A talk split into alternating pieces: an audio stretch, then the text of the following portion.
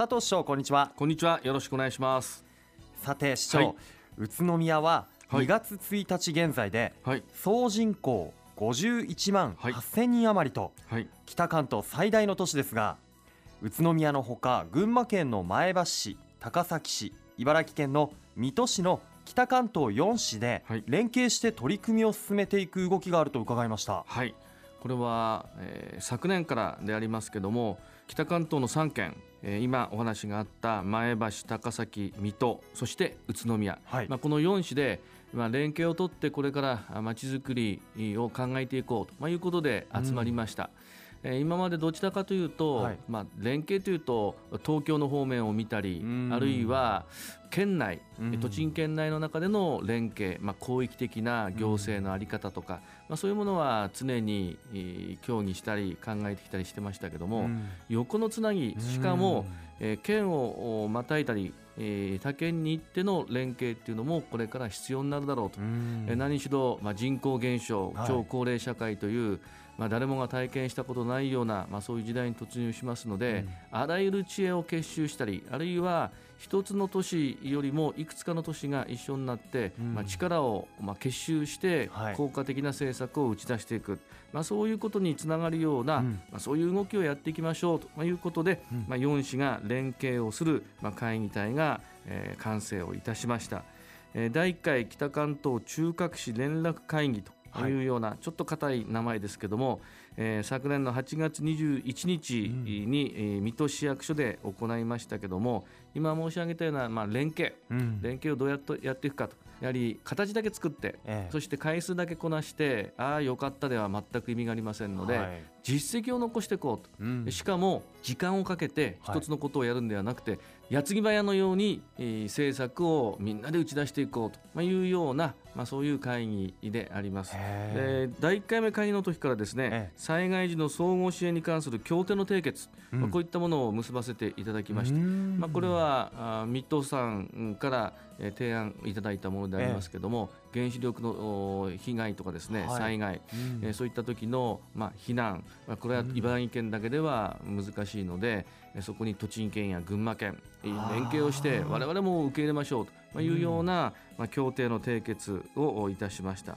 またあの広域的な観光の取り組みですね、えやはり、えーこれからあ一市あるいは一県だけでえー特に海外のお客様を受け入れるということはうん。できませんね。えうん。理由はやはりいろんなその観光の目玉あるいは売り出すような素晴らしい観光地、まあ、こういったものは一つよりも二つ。二つよりも三つはい。という方がいいでしょうし、うん。まあえー札幌北海道札幌やあるいは京都おそして広島や、うん。まあ、そういったところと比較すると、えやっぱり栃木県あるいはあ他のい群馬県茨城県もやはりこれは3つで1つになったりいですよ。4つの市で1つになったりという方がこれはやっぱり効果大きいと思うんですうね。ん。本当にこの4市を結ぶ交通のネットワークもしっかりしてますし、あの北関東道もありますからね、はい。北観光客の方にはもう欲張りに回ってもらいたいですよね。ね。うん。それだけのラインナップ商品を揃えることは一市では難しいと思うので、うん。まあ、そういう意味でも連携というのは必要だと思うんですがはいで将来、まあ、同州制という議論も今言われています。うん。まあ、北関東州、うん。まあ、ここに3県だけではなくて、えーいくつかの県が、まあ、加わったりする可能性もありますけども、えまずは北関東3県このはい。4市がうん。一体となって、まあ、そういうその先導的な取り組みをやっておくということもいいことだと思うんです。まあ、それで、えー今回ですね、えの自転車を活用して、えー外国人観光客の方にも来ていただこうとまあいうような、うん。まあ、2つを考えたところです。ええ。らしいですね、はい。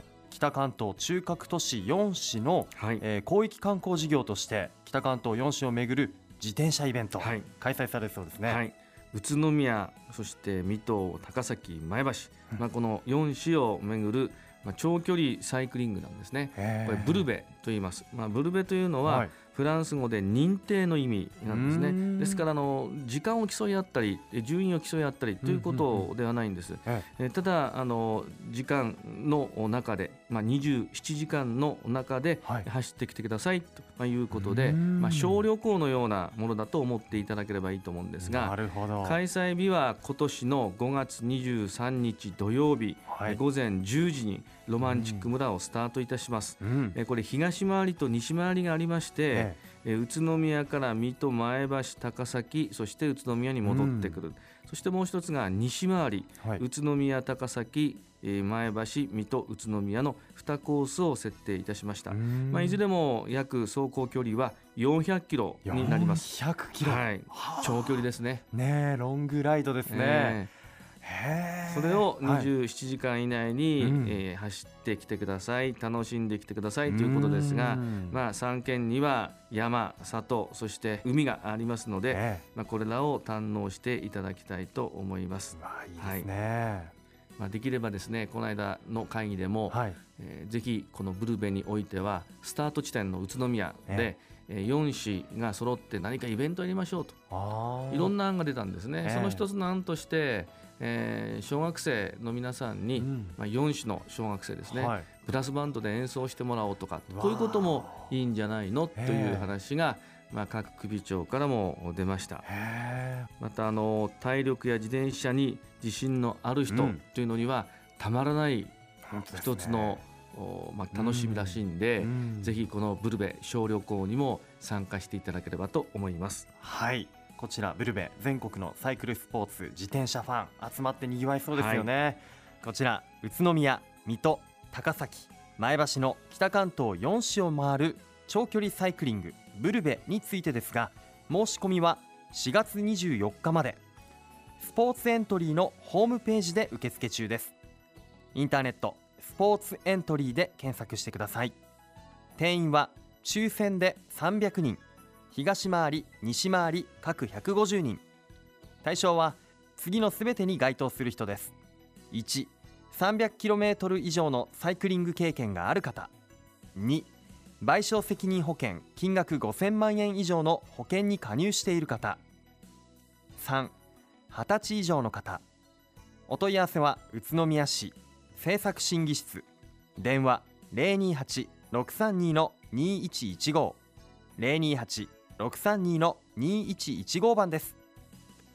いや今年は宇都宮ブリッツェンのツール・ド・台湾への参加が決まったり3月15日宇都宮クリテリウムからはい、J プロツアーが始まったりと、はい、自転車の街宇都宮が今年ももっともっと熱くなりそうですね。はい、さすが自転車の街宇都宮と言われるように頑張っていきたいと思いますが、ぜひ皆さんにもご声援をいただければと思います。はい。佐藤翔ありがとうございました。ありがとうございました。